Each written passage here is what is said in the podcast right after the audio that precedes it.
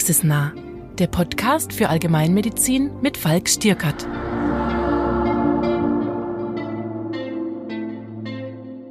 Hallo und herzlich willkommen zu einer weiteren Folge unseres Team-Podcasts Praxisnah, der Podcast über Allgemeinmedizin. Mein Name ist Falk Stierkert, ich bin Facharzt für Allgemeinmedizin und darf mich heute mit Dr. Wolfgang von Meissner unterhalten. Er ist Facharzt für Allgemeinmedizin und für Anästhesiologie und hat den CME-Beitrag Notfälle in der Hausarztpraxis Zusammenarbeit mit dem Rettungsdienst verfasst. Ja, herzlich willkommen, Herr Dr. von Meissner. Hallo, ich freue mich, mit dabei zu sein. Und ich freue mich ganz besonders über das Gespräch, denn ich bin ja selber Notarzt und weiß, wie kompliziert das manchmal ist mit den Notfällen und mit der Schnittstelle Rettungsdienst. Denn im Rettungsdienst hat sich ja in den letzten Jahren sehr viel getan. Ja, das stimmt allerdings. Im Rettungsdienst haben wir ein neues Berufsbild, den äh, Notfallsanitäter eine dreijährige Berufsausbildung. Und wir haben mit diesem neuen Berufsbild auch neue Kompetenzen bei den Notfallsanitätern, die ja relativ viel worüber wir in der Allgemeinmedizin ja gerade noch nachdenken im Zusammenhang mit Physician Assistant, Vera, NEPA, delegativen Tätigkeiten, ähm, haben wir eben Notfallsanitäter, die recht viele ärztliche Maßnahmen äh, schon delegativ durchführen dürfen, allerdings in einem anderen Setting als wir in der Hausarztpraxis. Wir haben ja hier immer den Arzt in, in Rufweite im Rettungsdienst. Ist ja durchaus so, dass dann der Rettungswagen mit dem Notfallsanitäter auch schon äh, 10, 15 Minuten vor dem Notarzt eintrifft und dann eben die Notfallsanitäter anhand von äh, standardisierten Algorithmen ähm, diverse Maßnahmen äh, selbstständig ergreifen und durchführen dürfen. Jetzt ist das natürlich auch sehr unterschiedlich von Bundesland zu Bundesland. In Bayern, wo ich jetzt gerade sitze, hadert man mit dem Thema noch sehr. Ich habe mal eine Zeit lang in Hessen gearbeitet. Da war das völlig normal, dass Notfallsanitäter auch BTMs geben konnten. Sie kommen aus Baden-Württemberg, wenn ich das richtig äh, sehe. Ähm, wie kommt es denn zu diesen vielen länderspezifischen Unterschieden bei der Kompetenz oder bei äh, dem Berufsbild des Notfallsanitäters? Ja, das liegt natürlich an unserem Föderalismus und den äh, Zuständigkeiten für den äh, Rettungsdienst, der eben bei den äh, Ländern liegt. In äh, Baden-Württemberg ist dann äh, nochmal eine Sondersituation, dass ähm, hier die ähm, ähm, Hilfsorganisationen, nicht wie jetzt in den nördlichen Ländern, also auf die, die Feuerwehr bzw. die Kommune, der Landkreis, der für den Rettungsdienst zuständig ist.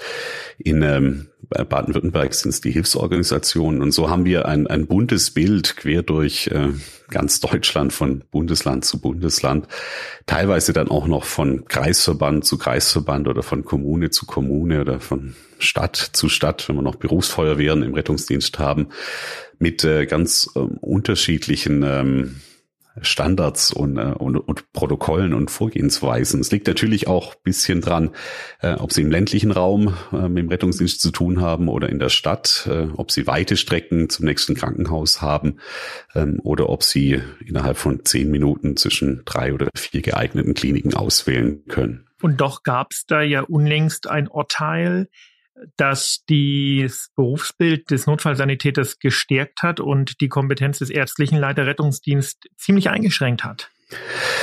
Ja, äh, es gibt äh, da tatsächlich gerade sehr viel Bewegung. In Baden-Württemberg gibt es sogar eine Normenkontrollklage gegen den aktuellen Rettungsdienstplan, wo es um die Hilfsfristen geht. Denn nicht mal das ist bundeseinheitlich geregelt. Also wir haben in der Bundesrepublik, je nachdem, welchem Bundesland sie sich befinden, auch unterschiedliche Zeitvorgaben für das Eintreffen des ähm, Rettungsdienstes, teilweise getrennt für Rettungsdienst und Notarzt, teilweise nur für ähm, das ersteintreffende Fahrzeug. Teilweise ist die Definition auch davon abhängig, Beginn des Telefonats, Ende des Telefonats, Eintreffen am Notfallort an der Straße oder beim Patienten. Also ein wirklich völlig buntes Bild. Aber unterm Strich kann man sagen, dass die Entwicklung Entwicklung eindeutig zur Stärkung ähm, der Notfallsanitäter hingeht und führt. Das mag aber auch Gründe haben, die einfach daran liegen, dass sie gar nicht mehr alle Notarztstandorte besetzt bekommen und dann natürlich auch den Notarzt für die Fälle einsetzen müssen, in denen er tatsächlich auch indiziert und notwendig ist.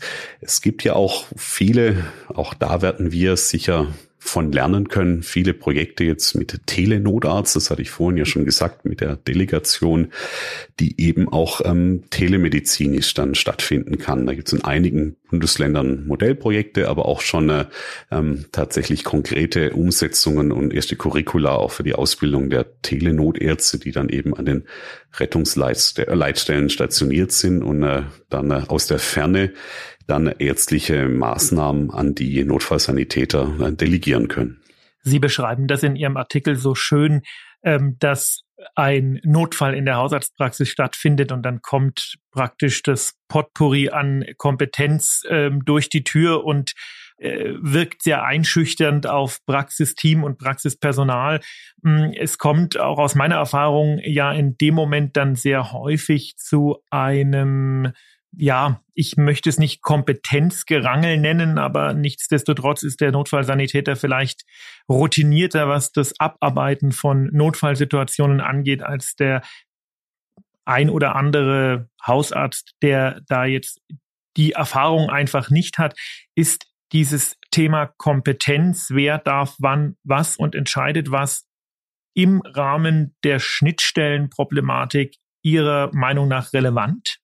Ja, in jedem Fall. Also solange der Patient sich in meiner Praxis oder in der Praxis der Hausärztin des Hausärztes ähm, befindet, ähm, hat man natürlich als, als betreuender Arzt und auch als anwesender Arzt ähm, äh, schon noch die Verantwortung. Und da ist dann auch immer die Frage, wann geht es dann eben über an den, äh, an den Rettungsdienst. Erst dann, wenn dann auch ein ärztlicher Kollege da ist oder eben ähm, auch bei Zeit im Verzug oder Sie haben gerade auch gesagt, die Routine, ähm, wenn es eben um den Patienten und buchstäblich um die Wurst geht. Also ich glaube, man muss da einfach auch unterscheiden, ist es ein ähm, lebensbedrohlicher, absolut zeitkritischer Notfall, da wäre an erster Stelle natürlich die Reanimation zu nennen. Ähm, da ist es sicherlich am sinnvollsten, der Hausarzt oder die Hausärztin tritt einen Schritt zurück und lässt die Rettungsdienstler ihre Arbeit machen, die das ja regelmäßig üben und auch regelmäßig machen. Das äh, ist sicherlich die absolute Ausnahmesituation für eine Hausarztpraxis, dass in der Praxis reanimiert werden muss. Ähm, aber auch andere Notfälle wie jetzt ähm, exacerbierte COPD mit schwerer Atemnot oder ein, richtiger Asthmaanfall ähm, oder eine allergische Reaktion, bei der die, die Atemwege zuschwellen. Also alles, was diese A- und B-Problematik angeht, äh, das, also da haben die Rettungsdienstler einfach mehr Routine und da macht es natürlich auch Sinn, dann als Hausarzt ähm, quasi beratend zur Seite zu stehen und äh, die Kolleginnen und Kollegen des Rettungsdienstes dann ihre ähm, Standards auch abarbeiten zu lassen. Ganz wichtig, ähm, wir als ähm, Allgemeinmediziner, als betreuende Hausärzte, wenn wir den Patienten schon über viele Jahre kennen, haben natürlich ähm, da auch einen Wissensvorsprung, was jetzt Vorerkrankungen oder ähnliches angeht. Und genau das ist dann aber auch die Kunst, da quasi das ganze Wissen auch an dieser Schnittstelle zusammenzubringen und äh, ähm, jeden dann äh, genug Raum zu lassen, quasi auch seine Arbeit zu tun. Ich komme ja selber auch aus dem Rettungsdienst, habe selber Rettungsassistent gelernt. Das war der Vorgängerbüro vom Notfallsanitäter. Ja. Und äh, ähm, damals ähm, ja, hatte ich natürlich auch immer so ein bisschen äh, das Problem mit dem Störfaktor Arzt, also vor allem wenn man die Hausarztpraxis kommt. Und das sollte man natürlich in jedem Fall vermeiden. Aber das versuchen wir auch im Artikel ja ganz gut ähm, ähm, zu, zu beschreiben. Ähm, und auch da hat der Rettungsdienst ja ganz gute ähm, Mechanismen mittlerweile. Also auch wenn wir zum Beispiel dieses 10 für 10 Prinzip nehmen, ähm, dass man einfach ja. zehn Sekunden lang zusammenfasst, was man jetzt die nächsten ähm, zehn Minuten als, als Team erreichen will oder, oder machen muss. Also das, das macht einfach Sinn, ähm, solche Dinge dann auch zu übernehmen und zu integrieren. Da gehört zum guten medizinischen Arbeiten manchmal vielleicht auch sich einen Schritt zurückzustellen und äh, einzugestehen, dass die Leute, auch wenn es jetzt keine Ärzte sind, da die äh, Routine und die Kompetenz haben. Ich bin über zwei Sachen gestolpert in Ihrem Artikel. ähm, über die ich mich gerne mit Ihnen äh, noch äh, unterhalten würde. Und zwar ähm, das eine, Sie haben da in eine Infobox so reingeschrieben, welche Materialien in einer Hausarztpraxis vorrätig oder vorgehalten werden sollten für den absoluten Notfall. Und da äh, sind zwei Dinge, die man, die, die ich gerne mit Ihnen diskutieren würde. Das eine wäre das Thema AED, also der automatisierte externe Defibrillator. Und das äh, zweite wäre das Thema Atemwegsmanagement. Hm, warum bin ich darüber gestolpert? Ich habe die Erfahrung gemacht, dass ähm, beide Sachen sehr sinnvoll sind in geübten Händen, aber sehr häufig oder nicht sehr häufig, weil Gott sei Dank haben wir diese Notfälle nicht so häufig, aber doch ähm, es vorkommt, dass man bei Vorhandensein solcher äh, sehr spezialisierten Tools die Basismaßnahmen so ein bisschen vergisst. Und ich sage immer, es bringt niemanden was, wenn er geschockt wird, aber niemand drückt. Und das Gleiche gilt für die Beatmung. Es bringt niemanden was, wenn man versucht, ein Tubus oder eine Larynxmaske reinzufriemeln ähm, und dabei vergisst zu oxygenieren. Ähm, wie sehen Sie diesen, ja, doch Konflikt?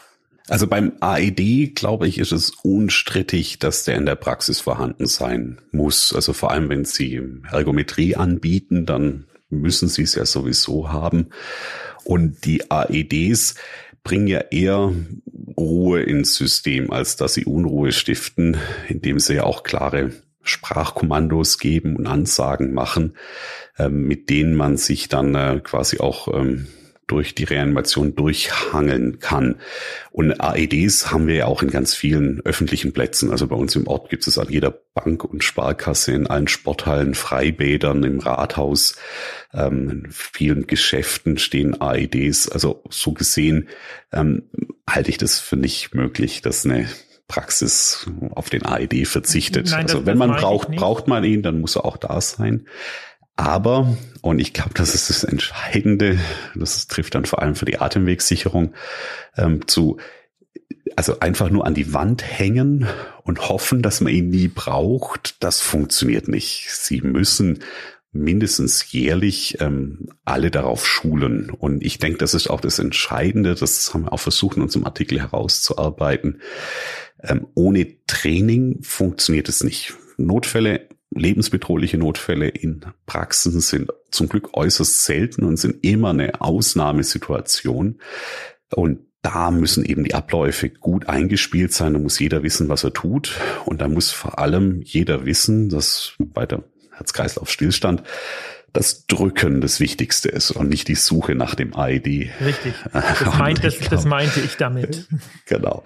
Und ich, ich glaube, deswegen beim, beim ID passt so, das braucht jeder, das sollte jeder drauf geschult sein.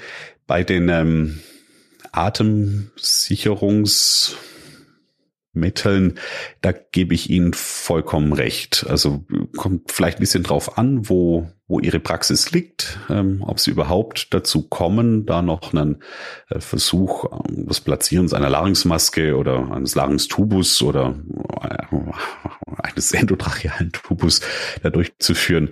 Da würde ich eher immer von, von abraten. Also außer Sie sind jetzt, wie ich, vielleicht Narkosearzt im früheren Leben gewesen, dann äh, ähm, ist es schon so ein bisschen wie Fahrradfahren. Wenn Sie es ein paar tausend Mal gemacht haben, dann klappt das dann schon auch noch. Ich fahre ja auch noch regelmäßig Notarzt, ähm, auch wenn ich jetzt nicht mehr täglich äh, Narkosen mache, aber beim Notarztfahren hat man dann doch ab und zu mal wieder eine Reanimation.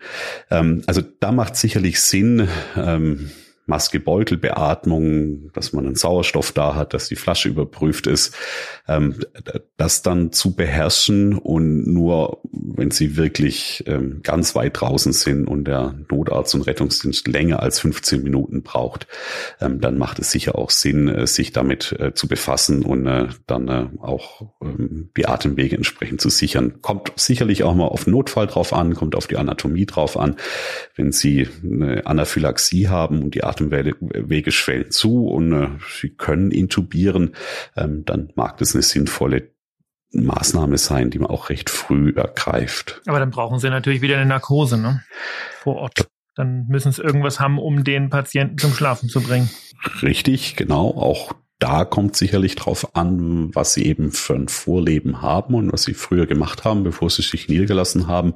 Also in unserer Praxis findet man durchaus Relaxantien und auch Propofol, ähm, aber nicht alle würden das anwenden. Da kommt es natürlich immer drauf an, wer eben ähm, gerade da ist und ob man es kann oder nicht. Also ein Notfall ist nie der richtige Zeitpunkt, um eine Maßnahme von der man vielleicht mal gelesen hat, auch in einem Artikel gelesen hat, dann das erste Mal an einem Patienten auszuprobieren. Das äh, halte ich nicht für einen guten Plan. Ich, ich glaube auch, man sollte das machen, was man kann und die Dinge, die man wirklich machen würde, regelmäßig üben.